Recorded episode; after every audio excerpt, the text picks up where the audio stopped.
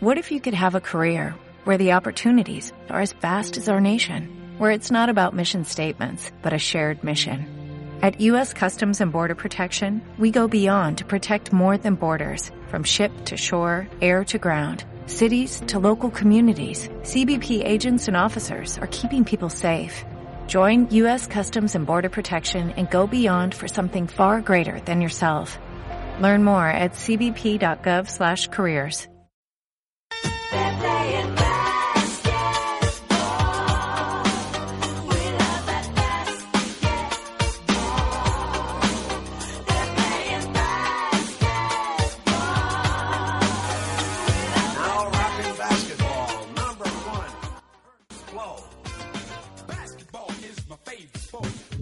Muy buenas a todos, bienvenidos a un nuevo episodio de Radio Mutombo, el podcast sobre NBA de sweetfood.com, donde te contamos la NBA con más alegría que un niño en la mañana de los Reyes Magos.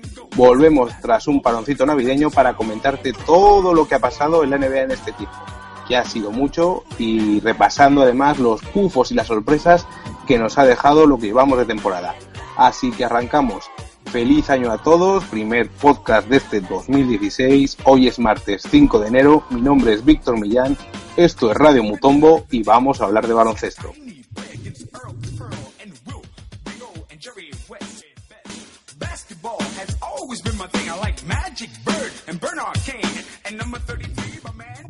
Y conmigo un año más en este episodio número 14 de Radio Mutombo está el gran Guillermo Gascón. ¿Qué tal Guillermo? Muy buenas, ¿cómo estáis pasando las fiestas? Bueno, ya queda poquito.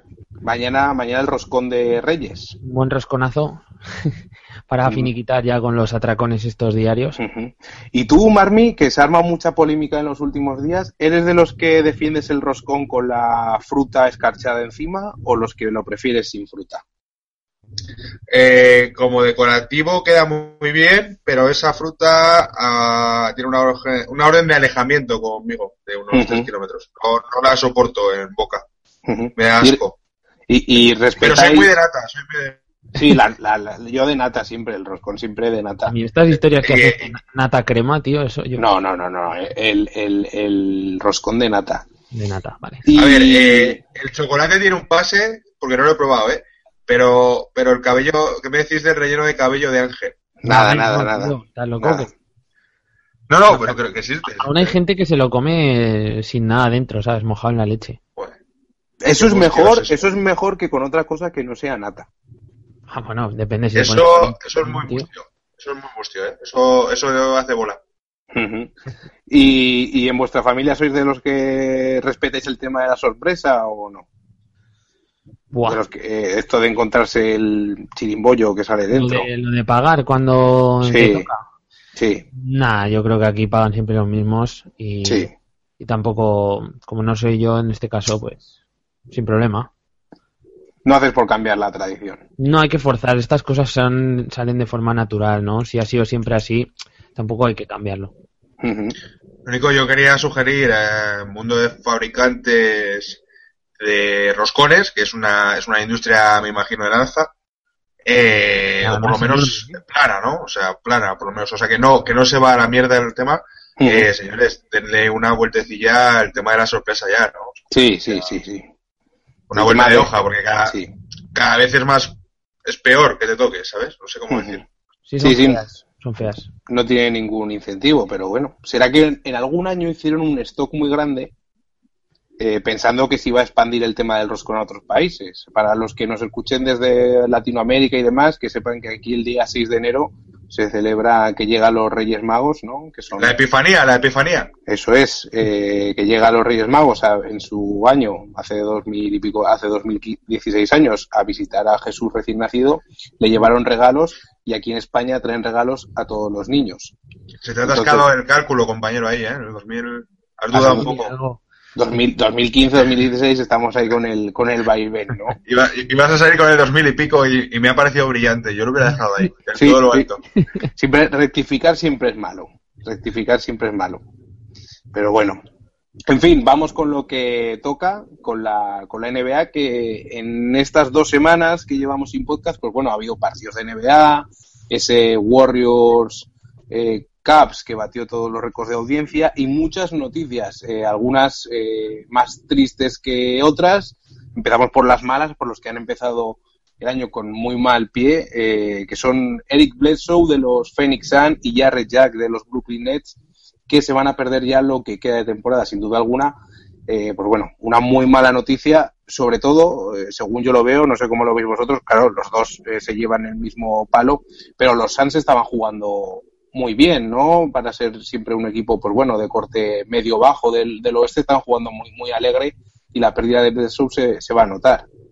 Pues eh, fíjate, yo creo que, o sea, estoy de acuerdo de que la importancia a lo mejor de, de Bledsoe es, es fundamental en los Suns, ¿no? Que, que están un poquito con este perfil de jugadores un poquito más bajo. Pero es que el impacto que va a tener perder a Jarrett Jack en, en Brooklyn también va a ser gordo, ¿no? Porque Sí, pero bueno, ya no, no es que aspiraban a un nada. super claro. player, pero, pero en un eh, equipo tan, tan desangelado estaba aportando bastante, la verdad. No, y además con lo asquerosamente mal que está Filadelfia, todavía tienes margen de estrellarte aún más, no sé cómo decirte, o sea, ya eh, que nadie espere que este equipo enamore ni remonte ni haga nada, porque es imposible, pero bueno, eh, yo siempre me quedo con el lado, el bright side of life, que decía la canción, eh, y al final podremos ver pues, otros jugadores que yo creo que tendrán minutos que podremos ver de, de qué están hechos. Y estoy hablando sobre todo, por ejemplo, de Shea Larkin, que a mí es un Sí. base que siempre me gustó, que desde que, porque le, le pude seguir afortunadamente en la época universitaria con Miami y eso. Eh, y, luego por el otro lado, pues también más responsabilidades para, para Brandon Knight, ¿no? En, los Suns. Sí, desde luego.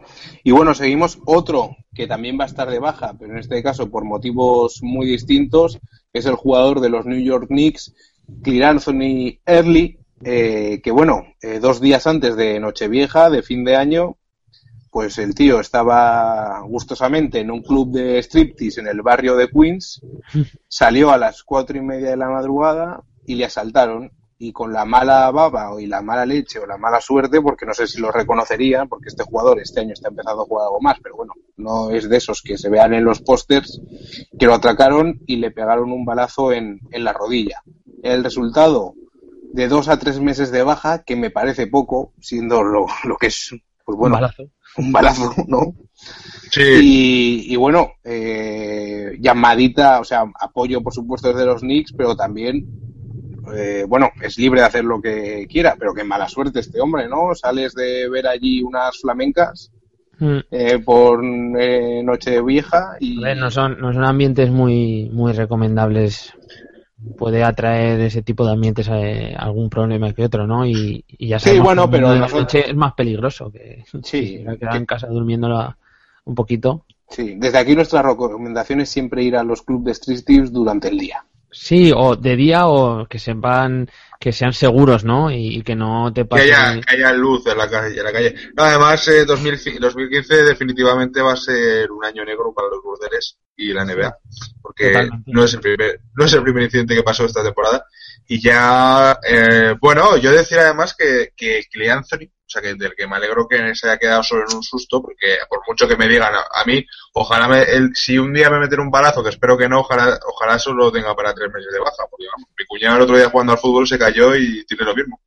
Eh, dentro de eso, eh, bueno, pues eh, yo no sé si recordáis en la previa que os dije que, que era un jugador que le veía crecimiento. Eh, si, si se equivoca en la vida, eh, no lo tendrá nunca, pero, pero bueno, igual todo esto le sirve para iluminarle el camino a- hacia el bien. Este chico era, era jugador de Wichita State, muy bueno también. Sí, sí, sí. A ver si, pues eso, regresa del lado oscuro, ¿no? Ahora que también han estrenado Star Wars, que ha sido el gran acontecimiento.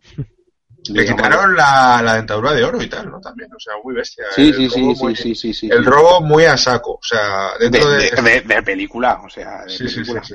Menuda imagen, ¿eh? También ahí, súper. Venga, ahora te quitas la, la dentadura. Venga, ahora te quitas. eh, ahora te pego un tiro en la pierna.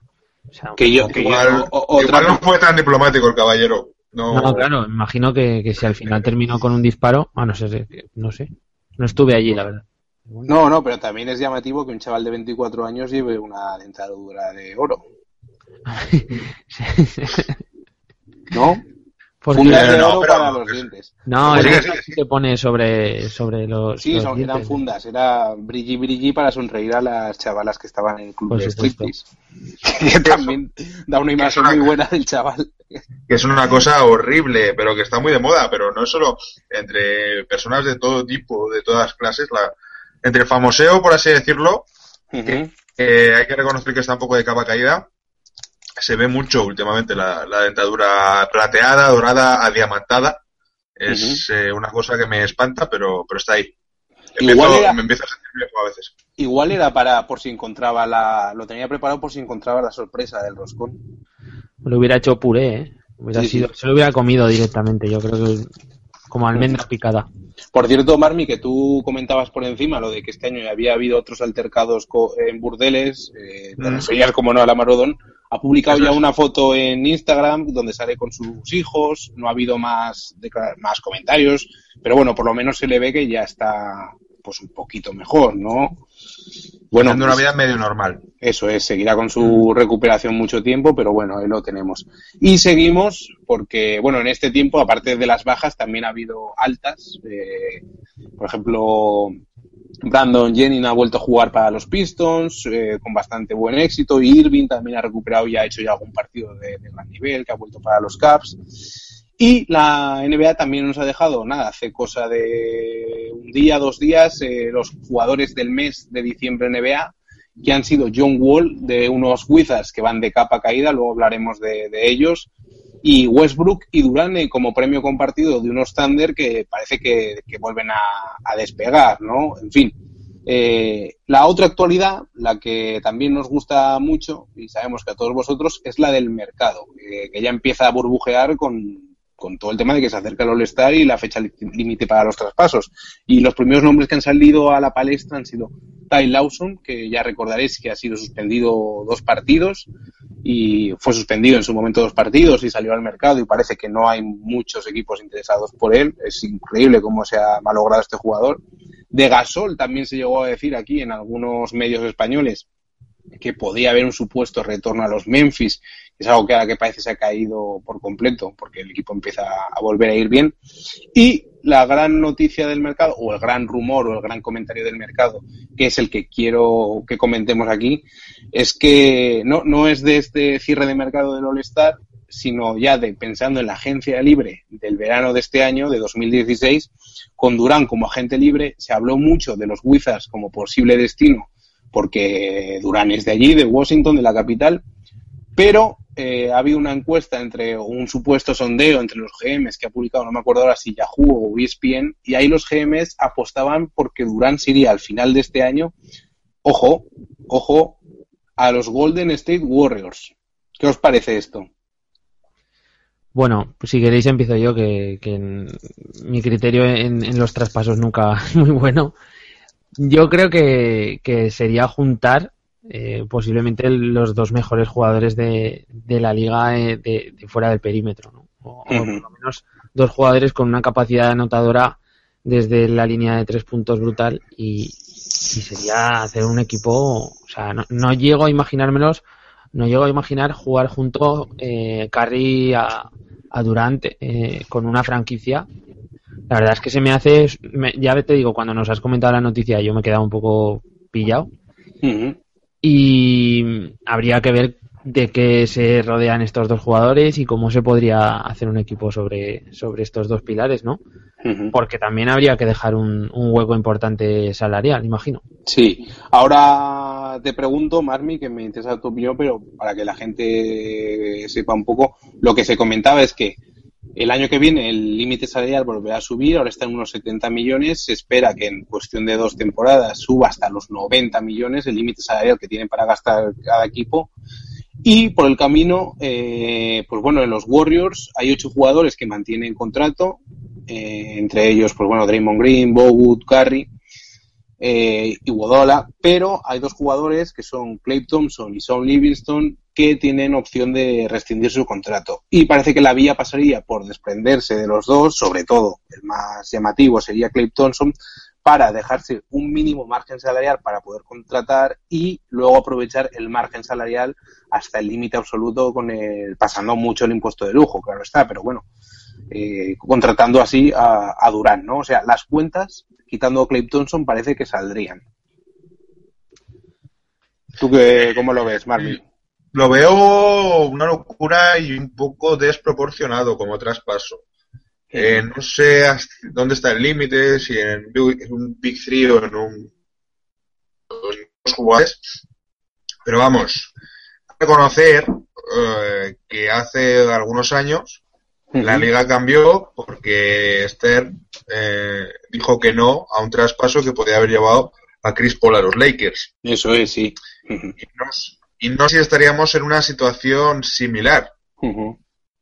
eh, por otro lado, o sea, para mí en principio gustarme no me gusta la idea, porque yo soy un poco romántico de esto, de lo que era un poco hace algunos años, ¿no? La liga, que era más una cuestión de antes de los Big Threes, que yo creo que inauguró un poco Boston en su época, pues era un poco que cada equipo tenía sus estrellas, eh, sí puede compararse con el equipo de los Lakers, ¿no? Con, con Shaq y con Kobe, pero, pero bueno, siguen siendo jugadores, como bien decís, de fuera del perímetro. Eh, me cuesta pensar en este equipo sin dos valores. A mí, por lo menos, eh, de momento estoy noqueado con la historia, porque yo además estaba convencido de que iba a Washington. Entonces tendría que analizarlo. Pero de primeras no me hace mucha ilusión. A mí tampoco, desde luego, porque sería ya. Sería totalmente. Vamos, que parece que en principio sería muy muy desproporcional toda la liga, aunque bueno, luego habría que ver que estos, estos mega traspasos, la última experiencia un poco comparable a este nivel podría ser la llegada de Howard a los Lakers y tal, y luego fue un pufo que acabó como acabó. No es lo mismo Howard que Durán, desde luego, pero bueno. Sí, bueno, eh, se, puede comparar, pero claro, el perfil de, de, jugador cambia un poco y también en la situación que llega ahora, si llegara a los Warriors, es que es bastante diferente, ¿no? Es que es complicado analizar también un poco lo que sería lo que quedaría de, los Warriors actuales, ¿no? y, también, pues bueno, se tendrían que desprender, yo creo, de, más jugadores, ya no solo por el tema del límite salarial, sino por, por el hueco que, va a ocupar el mismo Durán, ¿no? Que precisamente son los Warriors un equipo que, tiene ese puesto de, tres bastante bien cubierto, ¿no? Y, a ver cómo, cómo, lo, cómo lo harían.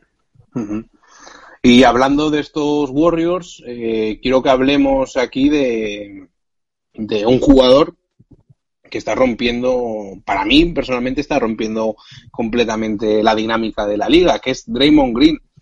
Sus últimas noticias ha empezado el año con tres triples dobles seguidos, eh, es el líder absoluto de la liga en triples dobles esta temporada con siete, le sigue Rondo con cuatro, en Navidades, para que os hagáis una idea, con estos tres estaban empatados Rondo y Green. Y ahora, sin embargo, Draymond Green, pues claro, le saca tres. Y un jugador que está jugando cada vez más minutos de pivot en el cuadro de, los Warriors y que, bueno, que está siendo el hombre detrás de Curry para mí, absolutamente, ¿no? No, no, O sea, no hay otro detrás de, de Curry como él ahora mismo. Clay Thompson, eh, por, digamos, por, por el impacto que tiene en el juego, es verdad que ha notado una barbaridad, pero el impacto que le mete Draymond Green en los dos eh, lados de la cancha, midiendo dos metros, intimidando, jugando, ya digo, de, cinco, es que está rompiendo los esquemas al, resto de, equipos. Y está, está muy arriba, ¿eh? Ahora mismo se le ve un jugador con una confianza brutal, porque pese a tener esos dos metros, pues es que no tiene ningún complejo a la hora de enfrentarse con jugadores más potentes o, más altos eh, en defensa y atacarles y atacar también a, pivots más, más potentes que él, ¿no? No tiene ningún complejo en tirar, no tiene está desatado, por así decirlo. Y luego todo lo que te aporta en el resto de la cancha, una capacidad de pase que tiene que, que la verdad es que es alucinante, ¿no? porque te esperas un jugador habilidoso y tal, porque lo conoces, pero tiene una capacidad de, asistir súper importante en el equipo. Y estos días que, que el mismo Carry ha estado de baja, eh, pues ha sido el pilar fundamental sobre el que se ha apoyado el equipo, ¿no? Yo la verdad que estoy enamorado de este jugador. Es puro esfuerzo, talento, pero no innato, o sea, no, no es un Carmelo Anthony, por así decirlo, sino es una persona que ha evolucionado su juego y lo ha llevado a un nivel que nunca sabremos, no, sabemos si ya está el máximo de lo que puede llegar a ofrecer, pero desde luego bienvenido sea, ¿no? Este tipo de jugadores, este tipo de sorpresas y, y, por eso mm, vuelvo a sacar el tema para decir que, que realmente si yo fuera los Warriors eh, me preocuparía más de tratar de mantener este grupo claro. que de añadir claro sí muy por muy atractivo que suene porque suena muy muy bien pero luego al final hacen unos desajustes y en uno y estaría bien o sea lanzo aquí una promesa un, un, reto a la plantilla de Twin Hoops pero me gustaría saber cuál es la relación entre pagar impuesto de lujo y ganar campeonatos porque no creo que sea o sea, mi experiencia con la gente que ha pagado impuestos, de, o, con los equipos que, que se han pasado del margen, ¿no? Que ha pagado impuestos que se han pasado de margen, no ha sido muy satisfactoria. Así, así seguramente en Miami Heat lo estuviera pagando con el Big Three, pero estoy hablando por hablar, ¿eh? Pero, pero sé que a otros equipos como los Lakers o como Dallas Mavericks les ha destrozado en su día. Mira, Brooklyn es un ejemplo, los Lakers son un ejemplo, y ahora mismo que hablas de Miami, Miami sigue pagando impuesto de lujo ahora mismo.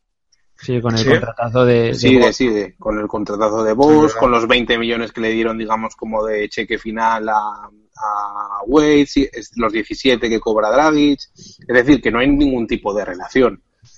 Pero bueno, sí que es verdad Que, sí que es verdad que se ha impuesto en los últimos años que hay que pasar el impuesto de lujo para ganar la NBA. Eso parece bastante claro. Pero bueno, de ahí a, pasarlo y luego tener un equipo campeón no hay ninguna correlación directa absolutamente. Yo, lo, creo que, tiene más impacto, fíjate, en esto que hablamos, eh, todas aquellas franquicias que saben aprovechar estos jugadores que, despuntan en los primeros años de, contrato, de contrato una vez pasan su periodo de rookies y, y sophomore, y, consiguen hacer rendir una, una plantilla con, con estos jugadores que al final son estrellas, porque cuando llevan tres años en la liga perfectamente pueden ser estrellas tipo, eh, no sé, en Portland eh, eh, o, el mismo Curry hace un, un, año también era un jugador franquicia.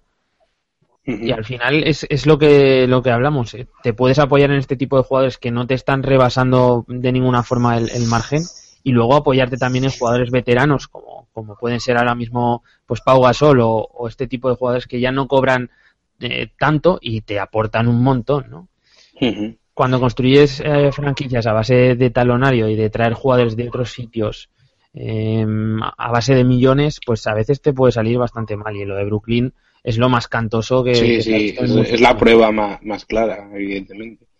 Volviendo a Green, eh, hace antes de fin de año publicábamos en Sweet Hoops un, un artículo hablando un poco de cómo estaba eh, alterando un poco el juego en la NBA, por eso de, jugar de 5 muchos minutos, y comparando lo que estaba promediando entonces, el día después de Navidad, donde fue el mejor en el partido ante los Caps, que ganaron los Warriors, el mejor de su equipo, eh, estaba promediando entonces 14 puntos, 9 rebotes y 7 asistencias. Unos promedios que ahora han subido a raíz de estos triple dobles, claro. Pero ya entonces con esos números, en toda la historia de la NBA, solo habían hecho esos promedios, 14 puntos, 9 rebotes y 7 asistencias, ojo a los nombres que voy a decir, Magic Johnson, Larry Bird, Grant Hill, que era un auténtico todoterreno hasta que se fastidió por todas partes, y un jugador que era el menos conocido, que se llamaba Fat Lever, que era un jugador que a finales de los 90, principios de los, perdón, finales de los 80, principios de los 90, jugaba en los Nuggets y que se hablaba entonces de él como del segundo mejor escolta detrás de Jordan hasta que se rompió las dos rodillas y, jugó, pues eso, al final pasó nueve años en NBA, pero cinco de ellos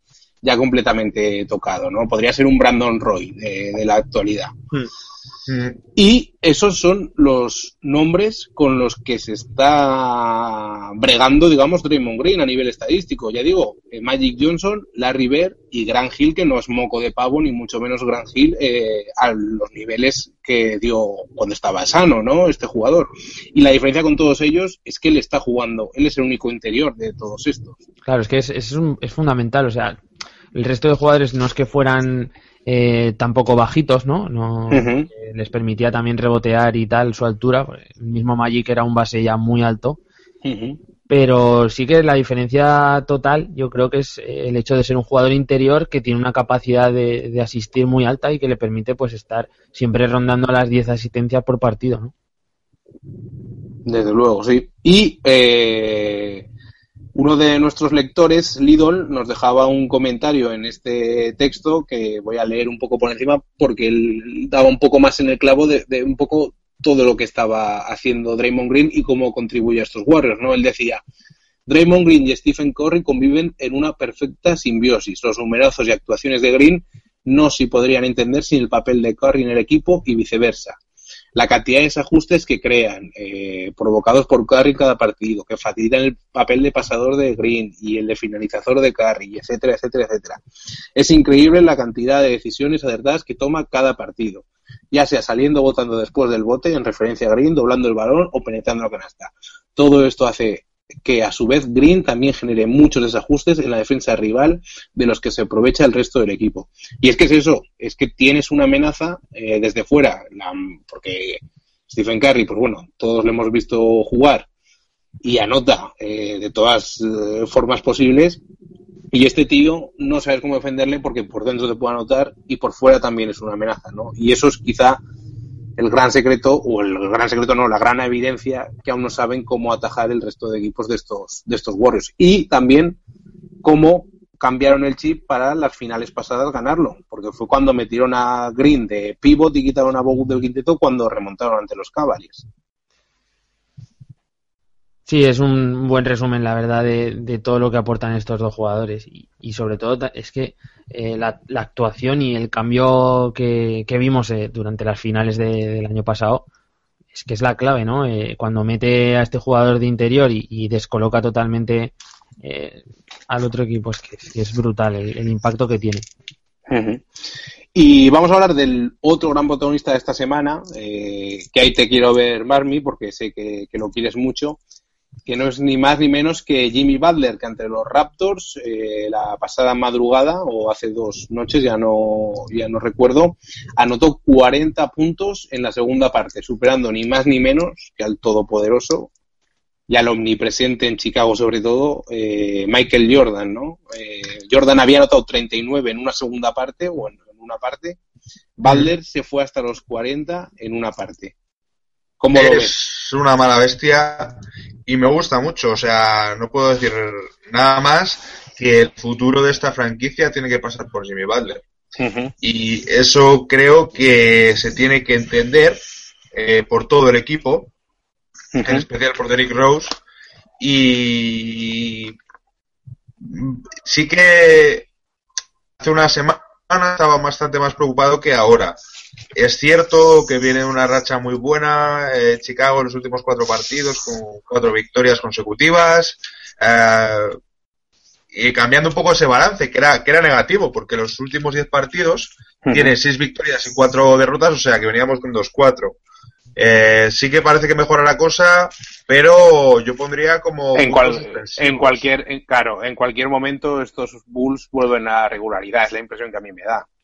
Eh, yo estoy a- totalmente de acuerdo contigo, porque además el Este es muy barato. O sea, eh, antes de estos cuatro partidos de, los que os hablo, eh, Chicago estaba casi sexto o séptimo, como al borde de, de- de quedarse fuera de playoffs, y ahora está segundo de conferencia. Entonces, cuando uno mira las estadísticas simplemente y dice, pues hombre, está, está muy bien el equipo, no hay que preocuparse, yo no estoy tan de acuerdo. El equipo está en un o sea, lo digo de verdad, la, eh, por primera vez en mucho tiempo en Chicago veo un problema de química y de vestuario, que eso no existía antes.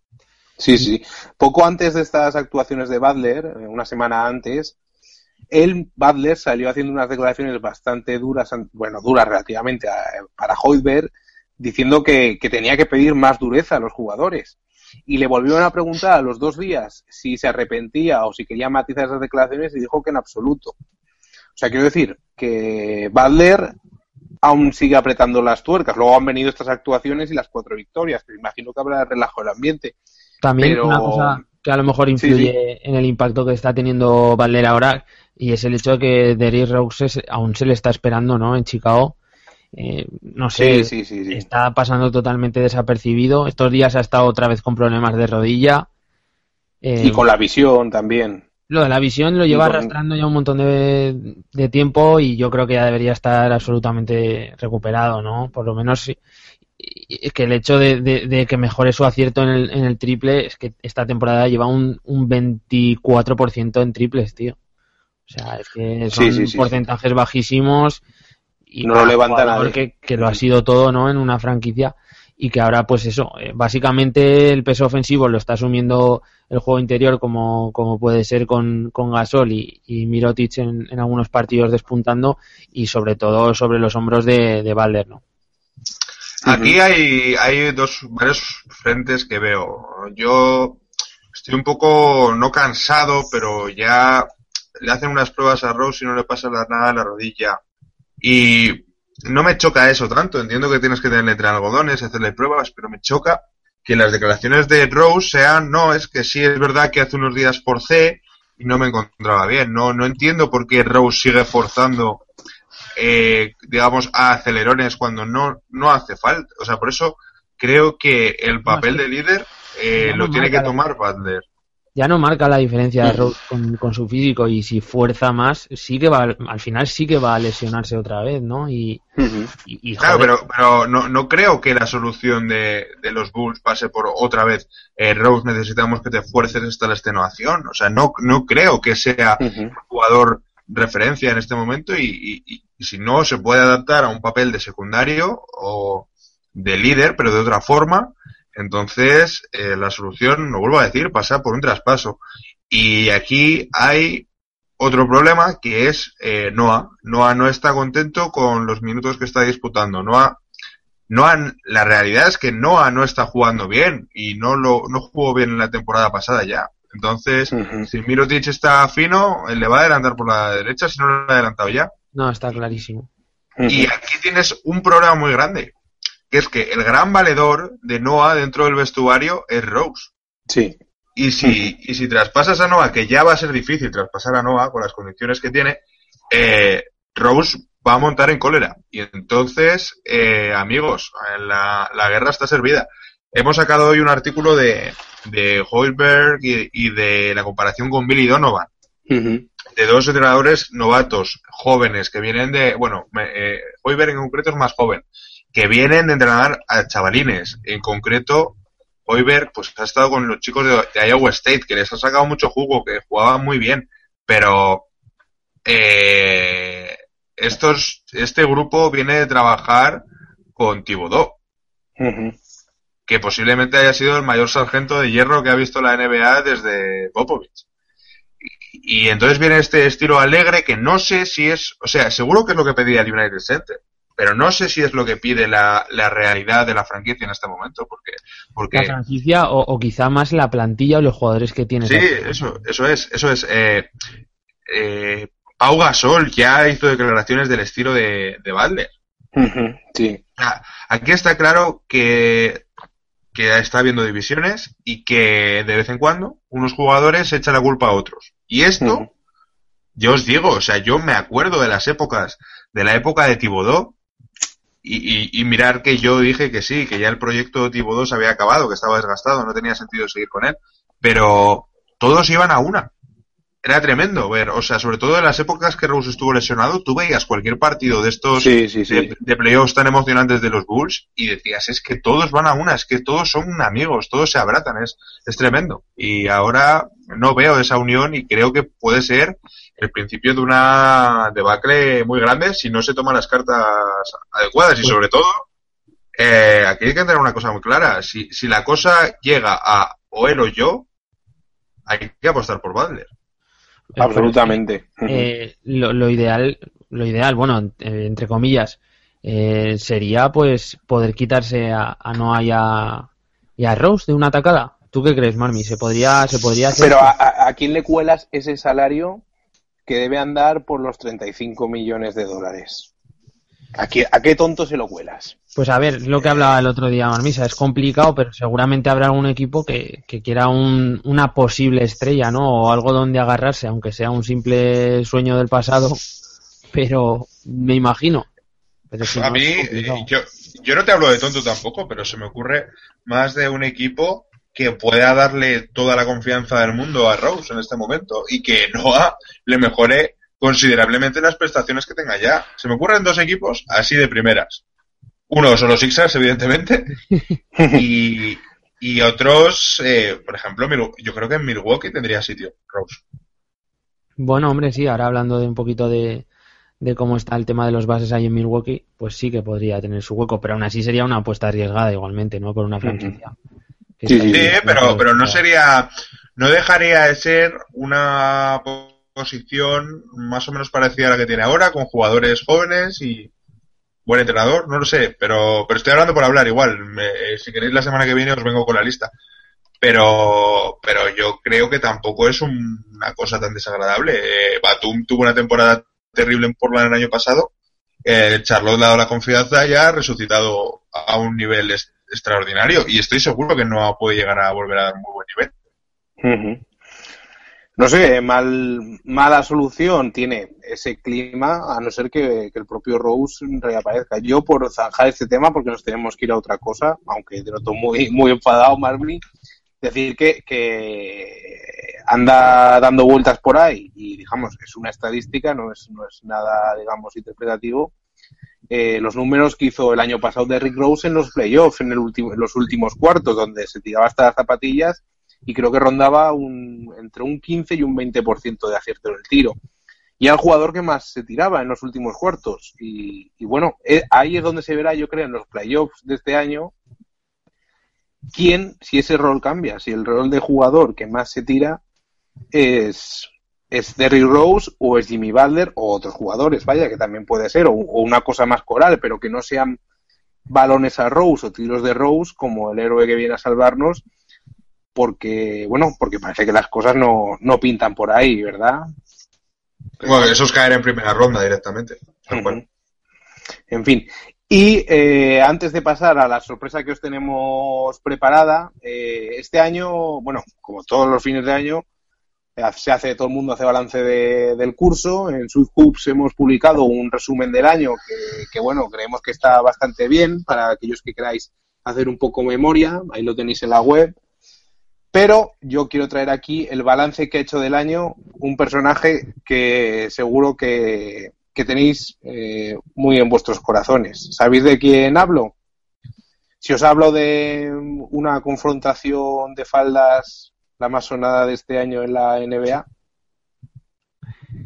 Eh, es que hay much- es que ha habido tantas. eh, yo, yo estoy fuera de juego ahora, ¿eh? La de Matt Vance. efectivamente, Matt Vance ha hecho balance del año. Iba a ir por ahí. Eso es. ¿Qué ha dicho Matt Vance? Ha publicado una foto en Instagram, pero lo importante no es la foto, es el texto. Y ha dicho, he perdido a la mujer que amaba, la madre de mis hijos, teniendo o que eh, ha tenido que alejarse y acaba diciendo, a mi propia familia. Y eh, eso ha dicho que he estado metido en un triángulo ofensivo con mi ex y con un chivato. ¿Quién es este chivato? Pues recordaremos a nuestros oyentes que el bueno de Derek Fisher le levantó a la mujer, a Gloria Govan, que tenéis fotos en nuestra web por si queréis ver un poco de qué calibre hablamos y de qué... Eh, y bueno, pues eso, que Gloria Govan está saliendo ahora con Derek Fisher, con el entrenador de los Knicks, que hubo una pelea ya por el mes de octubre, si no recuerdo mal, que en la casa, en la que era la casa de Vance, que era donde vivía su mujer, porque estaba Fisher, una, hubo una pelea entre Fisher y Vance que no acabó muy bien. Y bueno, eh, esta es la valoración que hace de todo, ¿no? El Cosa, rara también, ¿no? Lo de pelea que no cabe bien cuando todas suelen acabar. todas suelen Abrazos, acabar- ¿no? En abrazos. No, pero esta, esta no, acabó, no acabó nada bien porque dicen que empezó en el jardín y acabó en la cocina. Y ahí ya, espérate. En fin, y dice, he estado metido en un triángulo ofensivo con mi ex y con un chivato. Me estoy refiriendo a mi ex compañero y amigo, que actuó por detrás arruinando lo que tenía con ella. Le traté como a una serpiente y luego él se fue a decírselo a la policía y a la NBA, en lugar de ser un hombre y seguir adelante. que os parece profundo, ¿eh? Pues espera que aún sigue. Ya, ¿Lo has leído así? Y, bueno, sigue, sigue, termina. Sí, sí, sí, sí, sí. Eh, también ha lamentado haber sido traspasado de los Clippers, de Los Ángeles, que dice que es la ciudad que amaba, con lo que también eh, no deja en muy buena situación a los Grizzlies. Para nada. Y también ha hablado de una chica que seguro que todos, mm, pues bueno, la hemos escuchado alguna vez, que es Rihanna, eh, con quien aparte Jir Smith ha estado liado con Rihanna, no sé quién más, y bueno, Matt Benzema, Barnes- ¿no? ¿Eh? Benzema. Benzema, Benzema se supone que también, sí. Y, y bueno, Matt Barnes se supone que también tuvo un affair con Rihanna, aunque ella siempre lo negó. Pero Vance en su post de Instagram también dice, lo más gracioso sobre los mensajes y las fotos que hay es que ellas no mienten. Y se refiere a varias fotos que salieron de él, de él con Rihanna y tal. O sea que ha hecho un balance que vamos, que ha tenido un año de mierda el pobre hombre. Hombre, pero hostia, si ha estado con Rihanna, no habrá sido. No habrá sido tan... Y con Gloria Govan durante un tiempo. Claro, tío, ha tenido hijos con esa mujer y, y no sé, se habrá llevado bien y todo. Pues pasa que que- sea- sí, sí, le ha cundido el año para tener hijos, peleas, Todo en un eh, año, tío. Affairs, traspasos. Ujú. En No sé, el tío es un tío peculiar, ¿no? Y, y en un momento, yo creo que esto es un poquillo después de, de la cena de Navidad y tal. Bueno, no sé si le tocó jugar esa jornada, pero se pasaría un poquillo con, con el Cava, que seguro que, que toma Cava allí. Sí. Y, y se pondría a jugar un poco con el, con el iPhone y sacaría alguna cosita de estas. Yo ahí tengo una pregunta, una pregunta, o sea, la- lo, lo que es la cena, ¿no? La cena de Nochebuena, Nochevieja, sale, siempre sale ese cuñado, que no tiene que ser, que no, quiere- no tiene que ser tu cuñado, sino ese personajillo de la familia. Ya me entendéis, ¿no? El Sí, es gracioso, un cuñado que no es cuñado de nadie, ¿no? Es como... que toca, o sea, toca mucho y mal, eh, es, hace bromas mal, mal recibidas, eh, sabe más de nadie que nada, o sea, de, de todo que los demás, eh, le encanta decirte lo mal que, o sea, lo poco que entiendes de vino, en fin, ese tipo de persona. Me pregunto, quiero preguntar a nuestras, fa- nuestras familias, que sé que nos escucháis, familias eh, de Latinoamérica, del Caribe, ¿existe ese cuñado allí? ¿O, o, o no? O es solo español. En el- o sea, en España hay uno en cada familia. Es impo- o sea, ya te lo, el Estado te lo da. O sea, tienes que hacerte cargo de esta persona. Sí, es- y yo me pregunto si, si habrá ahí también. Sí, Casi sí, sí. seguro que, que se- que sí, vamos, es prácticamente seguro. Yo creo que el cuñado y el cuñadismo es algo universal, ¿no? Ujú. Eh, esperemos que a Mad Bars, su cuñado en la próxima cena de Navidad, si quiere cenar con sus hijos, su cuñado, o el que haga de cuñado, o de cuñadismo, no sea Derek Fisher. Hostia. Mira, yo te voy a decir una cosa. Si hay un cuñado, un cuñado, o sea, un- una persona que entra en la etiqueta de cuñado en esta historia, me puedo buscar más enemigos aún que los que cuando hice el artículo ese de Rose, que nos pegaron en el Twitter como, o sea, el, el, el de Twitter estaba a tope. Sí, Eh, Yo apuesto porque el cuñado de esta historia, y vamos a hacer, yo propongo hacer una encuesta eh, en Twitter con nuestros fans, el cuñado de esta historia es Matt Barnes. Buah. Será duro. Es un ¿eh? mal, es un mal perdedor. Es un mal perdedor. Y, y- pues fíjate, fíjate que yo creo que el cuñado puede ser incluso Derek Rose. O sea, que estuvieran ahí haciendo una cena de confraternización, sí, sí. Y que le dijera, tío, que no estás tan mal, yo no veo, yo no tengo tal, y luego la liara a... Mm, yo diría Derek Fisher. Yo pondría esas tres opciones en el Twitter. Porque a. Fisher también lo veo un poco cuñado, ¿sabes? El típico que Sí, siempre va elegante, bien, elegante, pero eh, sí, sí, sí, sí, sí. Siempre queda Y, bien. y- y el que, y el que es el sobrino Bandarra es y Anthony Derley. no, pero es, no, no sé cómo decirte. Para mí es el que va con el grupo. ¿Sabes cómo decirte? Eh, chicos, hoy Sí, vamos a hacer una travesura. Y él no aporta mucho a ese grupo, solo hace bulto, pero es el que, el que paga el pato. Para mí es. Totalmente. Sí, puede, puede. En fin, que nos vamos a, al siguiente apartado de nuestro podcast, donde como los Reyes Magos vamos a repartir sorpresas y carbón. Más que de lo que lo hemos hecho hasta ahora, pues va a ser difícil, pero lo vamos a intentar.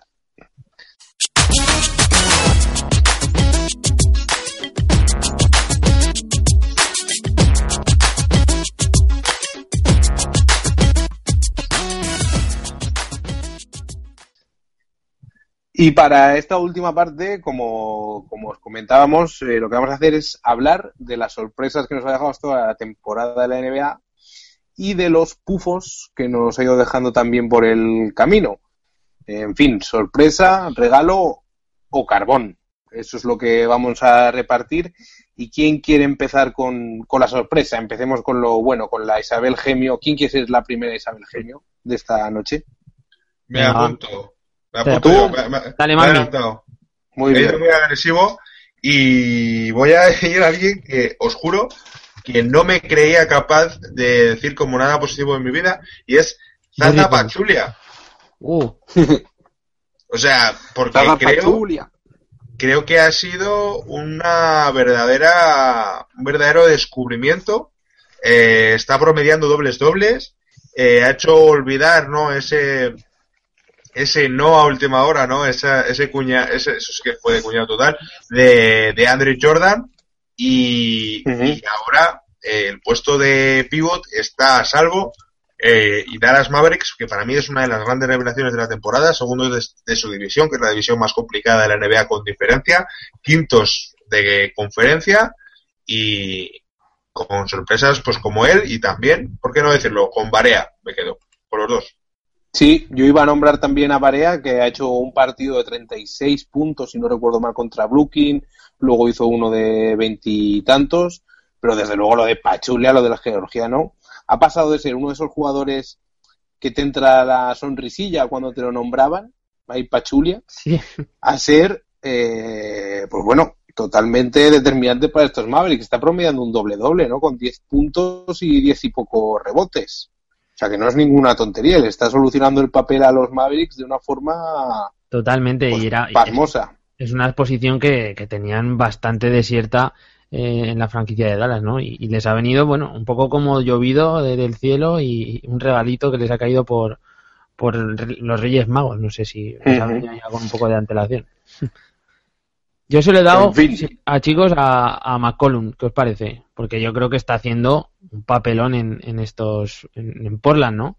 Eh, lleva Sí, una temporada promediando en los últimos 10 partidos tiene 24 puntos de, de por partido, jugando un montonazo de minutos, casi Ujú. 37 minutos por partido, eh, combinándose perfectamente con Lillard, que, que también es. Es el tema, ¿no? Que, que son totalmente compatibles, pueden jugar los dos al mismo tiempo. Y bueno, eh, cuando ha estado de baja estos días Lilar, pues, pues se ha hecho grande y, y ha seguido aportando. Una franquicia que, que no está pasando por sus mejores momentos, pero que bueno, deja estas notas positivas y, y estos jugadores que, Ujú. que dan un pasito adelante, que el chaval con 24 años me parece que tiene, pues lo está haciendo muy bien. Sí, desde luego, eh, para mí candidato, candida- candidato número uno a, a jugador más mejorado del año, ¿no? Totalmente, totalmente. O sea, es una, una pasada la, la progresión que ha tenido y cómo ha salido de en medio de un equipo donde no hay nada más. Eso también es verdad, pero bueno, ahí es cuando tienen que, que lucirse y pillar y pillar cacho. ¿No, Barmi? ¿Tú cómo ves a, a McCollum? ¿Te está, ¿Te está gustando? Me está encantando, no sé si sois conscientes, pero me he caído. Sí, has- lo hemos visto, lo hemos visto. Pero te he caído y he entrado y he vuelto a irme y he vuelto a entrar. Ha sido tremendo. O sea, encima he llegado justo para que me preguntéis. Eh, tengo que decir que también eh, le, le seguí bastante. O sea, yo es que soy el típico cuñado de que, que les, les conoce ¿no? de la universidad. que, de que a todos has seguido a la universidad, sí. Eso es. Eh, no le seguí tanto de su época universitaria, pero sí, esa quizá fue una de las clases del draft que más seguí, eh, la de 2013, que recordaréis que muchos dijeron que era como la, la peor de la historia y tal. Y a mí siempre me gustó. Eh, es verdad que en su primera temporada tuvo una lesión muy grave, se rompió el pie, o una parte del pie, no me acuerdo exactamente cuál. Me, me Y- encantan estas lesiones, eh, Marmisa, de, que te dan a veces la NBA, que es rotura de pie. ¿No? Como- Broken foot. Es que es eso, eh, era, un pie roto. O sea, Luego la rotura de la corva también me hace bastante gracia y, y rotura de la espalda, cosas así, bastante... Sigue, sigue. Sí, claro, pero luego tienen sus palabras también como eh, tear, tear o algo así, que dices, oye, qué bonito eso, ¿no? Y tiene como para nueve meses de baja y posiblemente no vuelva a correr, pero, pero bueno, es, son así los americanos. Eh, y a mí decir que me parece un jugador maravilloso y que creo que es bastante respetable lo que está haciendo Portland, dentro de que se le ha ido todo el mundo en verano. Ah, sí que se ha quedado con piezas que son bastante útiles, porque también a mí me está gustando mucho lo que está haciendo eh, eh, Plumlee, Mason. Mm. Sí, sí, sí, sí. Eh, yo, el que, así- yo, el que, yo de estos Blazers, el que esperaba más y no está haciendo mucho es Noah Bonle, pero bueno, ya se andará. Y bueno, me, me toca a mí, ¿no? Yo, yo voy a decir al si no está si no estuviera McCollum, quizás sería el otro candidato a hombre más mejorado del año. Y es ni más ni menos que Will Barton, el escolta de los Nuggets, que lo que sí que se puede llevar a este paso puede ser el premio a mejor sexto hombre si, si Isaiah Thomas eh, se pone a jugar titular, porque si no lo tiene, lo tiene complicado, ¿no? En fin, eh, Will Barton, un jugador, pues eso, eh, de segunda ronda del draft, eh, estuvo jugando en los Blazers precisamente, eh, luego fue a la D-League, el año pasado llegó traspasado a Denver en el traspaso de Víctor Claver, no sé si os acordáis. Alucinante. Esto que metieron, metieron un montón de, de barullo a cambio de, de Aflalo, si no recuerdo mal.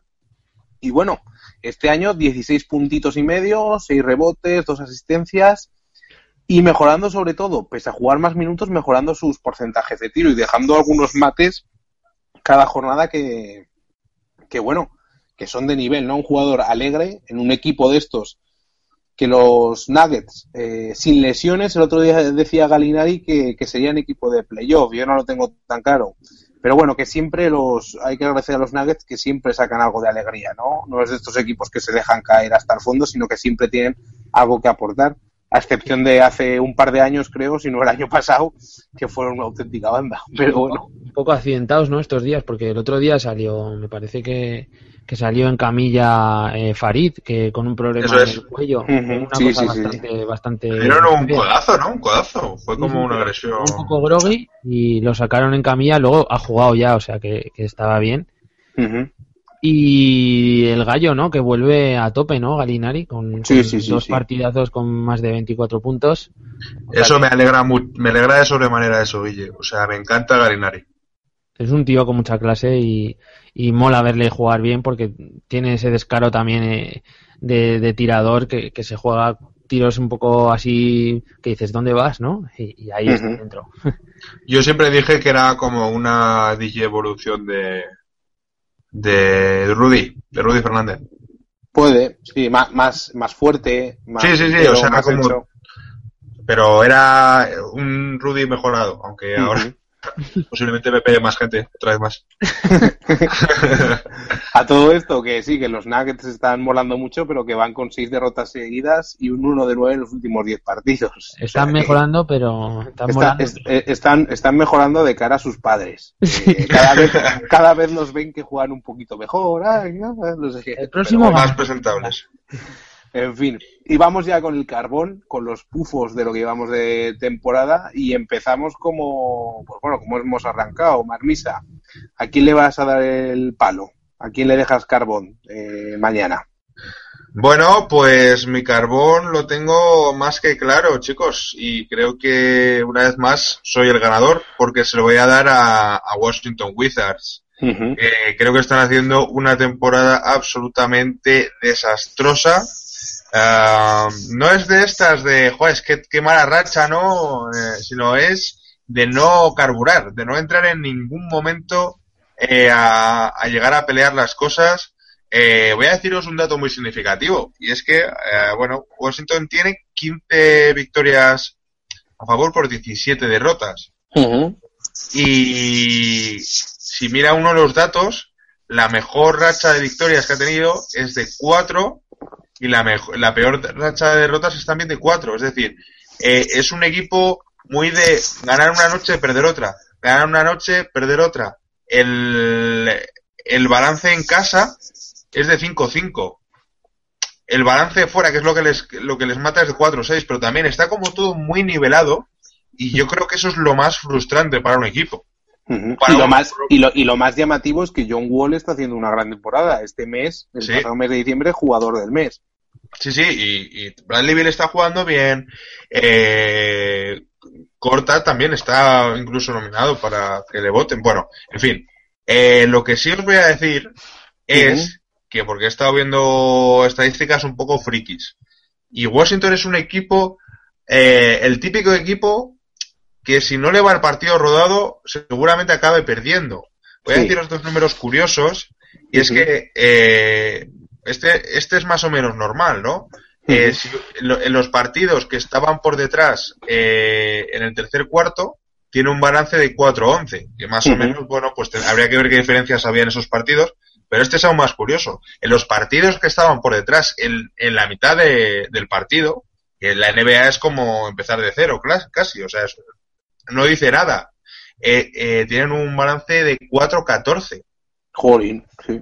O sea, que es un equipo que realmente le cuesta mucho sacar las cosas adelante cuando no les va el partido de cara. Y eso a mí por lo menos me, me, me resultó me resultó llamativo y, y otra vez más y ya para para terminar pues eh, creo que no estaría de más recordar que este equipo necesitaba un buen entrenador.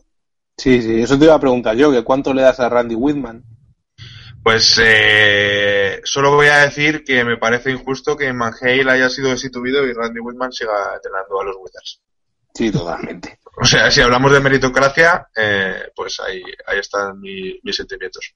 Los Rockets, cuarta peor defensa de la liga. Ese dato que quede ahí, ya hablaremos, volveremos a hablar de ellos otro día, pero bueno, así están las cosas en los Rockets. En fin, ¿y tú, Guilla, a quién le llevas carbón? Bueno, yo llevo un buen saco porque no es para un jugador tampoco, es para un- una, la cúpula, ¿no? La cúpula de los Caesars por la temporada que están haciendo y, y por el proyecto que están armando. Que, aunque llevan, no sé si tres victorias en los últimos diez partidos. Dos, dos, tampoco te pases. no, en los últimos diez creo que llevan tres victorias. Ah, bueno, vale. Eh, en fin, que, en- eh, que me parece una, una risa, o sea, 33 Ujú. derrotas, eh, una franquicia que, que no juega nada y para colmo, ¿no? Pues a- hacen unos, unos movimientos así espectaculares, creo que contratan a, a Elton Brand, así mm, para rejuvenecer un poquito la plantilla y apoyar ese con talento y, y- peso en el vestuario. Y además eh, contratan como entrenador a Mike D'Antoni como, como, como ayudante, ¿no? Entrenador asociado, algo así. Sí, como así, como de gurú, un Sí, poco. ¿no? No, o sea, no les basta con, con hacer tanking. Yo creo que quieren como descender a la Dili o, o no sé, no entiendo ya la estrategia final de, de esta cúpula, ¿no? De, de los Caesars. A mí es una franquicia que, que, me, que me gusta un poco porque siempre me ha, me ha traído eh, los Caesars y, y, joder, es un... Es que, es que no ves ningún partido, es que ni te lo planteas. Sí, ha sido un poco extraño esto que han hecho los Sixers, porque antes de Navidad, pues primero renovaron, creo, a Brett Brown por dos años más, el entrenador que ha estado lidiando con estos tres, cuatro años de auténtico barbecho, y luego al tiempo han contratado a Jerry Colangelo, algo así como jefe de operaciones, a un estilo de lo que hace Phil Jackson Va a ser una especie de consultor, Sí. cosas raras, sí. Y Mike D'Antoni también como una especie, pues eso, de consultor. Y esto viene todo de que parece que se juntaron en camarilla todos los propietarios de la NBA y les dijeron, oye, hay que hacer algo con estos porque no paran de perder. Y, y al final parece que entre Adam Silver, esto según contó Wojnarowski en Yahoo. Según Adam, Adam Silver se juntó con Joshua Harris, que es el propietario de, de los Sixers, y le como que le ayudó a fichar a, a estos, o le obligó más bien a fichar a estos dos, a ver si enderezan un poco las cosas. Es que Y bueno, enderezar han enderezado porque no se podía ir más para abajo. Eh, Ah, que- pero bueno.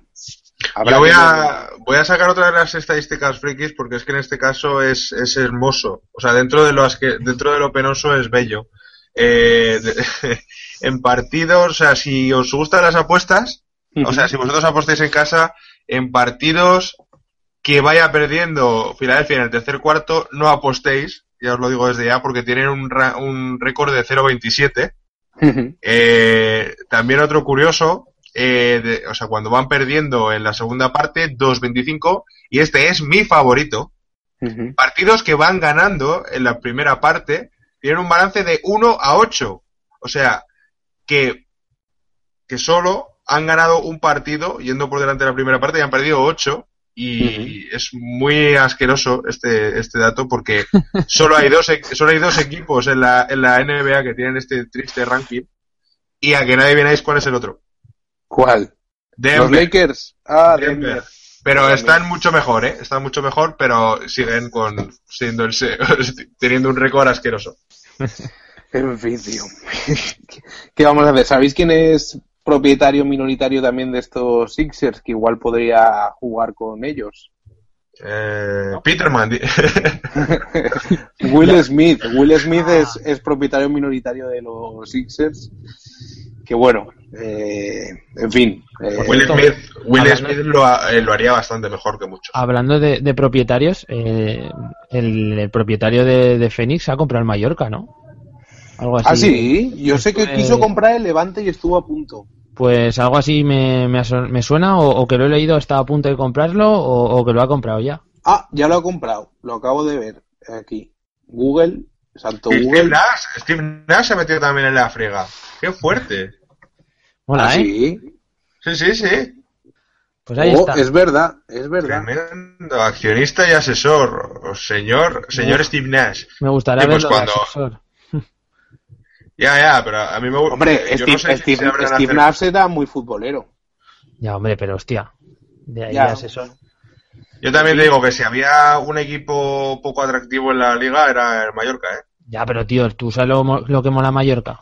Ya está. Es que no, No, hay molar, nada más atractivo. molar que- mola, pero entiéndeme, eh, les va a costar no, les va a costar hablar inglés, que ahí solo se habla alemán. Primer- primero tendrán que subirlo a primera, ¿no? Porque está, creo, de los últimos de segunda. No, Ah, no, primero, primero tendrán que, primero tendrán que pagar bastantes facturas, me imagino. Eh, y, y cerrar alguna que, otra gotera, que, que va a haber unas cuantas en ese estadio, la verdad. En fin. Un saludo a los, a los aficionados del Mallorca. Y mucho ánimo, mucho ánimo y que les vaya muy bien. Estamos con vosotros. Eh, Rafa Nadal es del Mallorca. Claro, y del Madrid también, ¿no? Bueno, yo creo que es casi más del Madrid, ¿no? Sí, sí, sí. Ya, sí. pero es un poco del Mallorca, que podía no ser nada, porque decir, a ver, yo soy de Manacor, ¿sabes? Por ejemplo. Pero ahí está. Bueno, eh, yo le recuerdo una época fuerte al Mallorca. Hombre, con- claro, con con Eto'o, ¿no? Con Eto'o, Eto'o. claro. Y yo creo que el Mallorca, y llamarme loco, pero llegó a jugar Champions, ¿no? Sí, creo que sí, Sí. creo que sí. Creo que llegó. Llegó a- ostras, llegó a jugar Champions con Luque jugando. Qué, qué fuerte, qué memoria. ¿Tú, Víctor? ¿Qué? ¿Has dicho ya tu carbón o no? Ah, mi carbón. Sí, mi carbón está especialmente seleccionado para un chiquillo nuevo eh, que seguro consigue teniendo mucha ilusión por los Reyes Magos, que es ni más ni menos que D'Angelo Russell. Para mí, el gran pufo de esta generación de rookies que, que está siendo tremenda, ¿no? Que está siendo realmente buena y que empezó muy bien desde el principio. Pues es bueno, está con sus 11 puntitos por partido y eh, jugando cada vez menos, porque Byron Scott eh, se ha dado cuenta de que resta más que suma y lo que ha hecho es le está reduciendo minutos. En la primera en el primer cuarto de temporada estaba rondando los 32 33 minutos ahora ya no llega a los 30 y está acercándose. El último partido por ejemplo los dos últimos 26 minutos 22 7 puntos un 25 21% de acierto en el tiros de campo. Es decir que este jugador y eso en ataque porque en defensa aún es peor así que bueno que se aplique D'Angelo Russell, que a mí me gustó mucho el año pasado que estuve siguiendo un poco la, la NCAA, pero que se ha metido una hostia en la NBA eh, de las elegantes, ¿eh?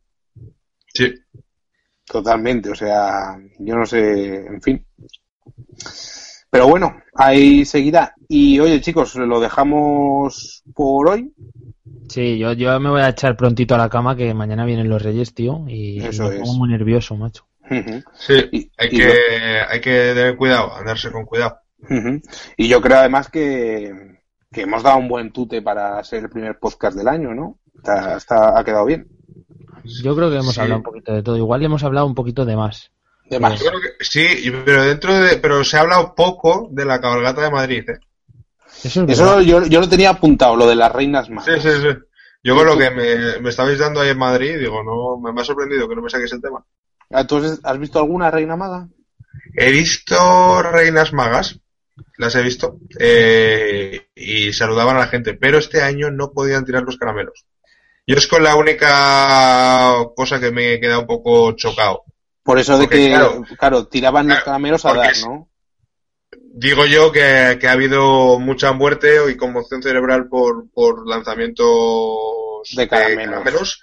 y eso explica que no se puedan tirar este año y se tengan que entregar en mano, lo cual va a provocar una situación de absoluta desigualdad entre el niño de la primera fila y los de atrás, ¿sabes? Totalmente, totalmente. En fin, el, el sistema siempre nos oprime y se busca excusas para no dar nada a los de... Esta es la nueva política. Esta es la nueva política. Antes de que, que nos despidamos, una cosa que, que os quería decir, hablando de todo el rato de cuñados, hay un libro cojonudo de, de Pedro Vera, del, del ilustrador Desde el jueves, sí. de- del jueves, de Rancio Fax, que se llama Mi puto cuñado. Y es, es cojonudo, o sea, expresiones cuña, de, de cuñadismo total y, y con los dibujos de, de este tío que molan un montón. Así como, como nota de, de, de recomendación de un libro, ¿no? Y ya que estamos con las recomendaciones, yo no voy a recomendar un libro, sino un artículo del comidista. El comidista también hizo Miquel Iturriaga, que a mí Ah, me sí, gusta muy- mucho. yo lo he visto, muy, muy, bueno, lo de... Yo le sigo mucho, sí, sí. Y, y- y hace vídeos muy buenos, en general. Eh, si os gusta la cocina y un poquito de humor, está ahí. Está en ese nivel de me río mucho. Está muy bien. Sí, pero di que era el artículo, eran las comidas más cuñadistas No, sí, de sí. Navidad, ¿no? No, era. No, eso como eran las comidas más lamentables de la vida. O sea, es que, es, es que está muy bien, porque él eh, ofrece a la gente la posibilidad de que tú le mandes fotos de platos asquerosos que te ponga, por ejemplo, tu abuela, mucho cariño, y tú la humilles y que, y que él te saca en el blog como la peor comida de Navidad. Pero esto es más la guía del cuñado. ¿no? O sea, Ajá. como la guía, todos los pasos que va a seguir el cuñado en una cena y, y pasan, o sea, pasan todos, cada- todos y cada uno de ellos están ahí y es muy hermoso. Yo recuerdo un post desde de lo de, de lo que estás comentando de, de un Ounet que hacía tremendo con, con vinos. eh, se iba a, un, a una cata de vinos bastante importante con una botella de estas de, de vino a granel Mágico, mágico, y sí. empieza a dejar ahí a la gente por el suelo y bastante también bastante divertido. Sí, es una cata eh, con, con- es una cata de vinos, y ya sabéis que la gente que va a catas de vinos, pues es muy fina. Y entonces eh, le hacen una valoración del vino como si fuera la hostia, y claro, el vino es de un euro. Y también la- hay de otra, hay de otra con cervezas artesanales, muy buenas, muy recomendables, eh. O sea, eh, vamos a dar publicidad gratis a, a Miquel y a ver si él nos, nos hace un feedback. Eso es. Le podríamos pedir a Miquel, lo voy a- vamos a escribirle un correo, hombre. Eh, vamos a pedirle recetas de que le recuerden a la NBA, al mundo del baloncesto o algo así. Hay que darle una vuelta a la idea porque así sobre el terreno suena flojo. Suena flojo, ¿eh? Yo ahora mismo lo has dicho, me he intentado imaginar, ¿eh? O sea, yo si recibo este email posiblemente lo mande a spam. Pero si le damos una vuelta igual nos hace caso. En fin, está bien acabar con estas recomendaciones, además porque han sido buenas. Que si son recomendaciones de mierda, pues bueno, no está tan bien, pero, pero ahí está. Y bueno, chicos, que nos despedimos. Ya sabéis a los que no sois que nos podéis escuchar, aunque ya lo estáis haciendo, entonces ya lo sabéis.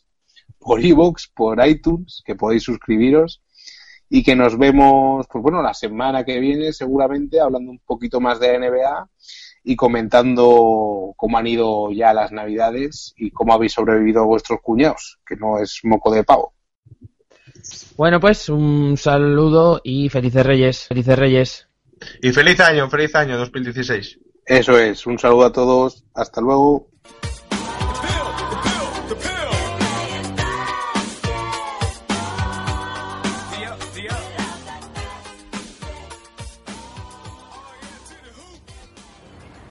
Temple University is ranked among the top 50 public universities in the U.S. Through hands-on learning opportunities and world-class faculty, Temple students are prepared to soar in their careers. Schedule a campus tour today at admissions.temple.edu slash visit.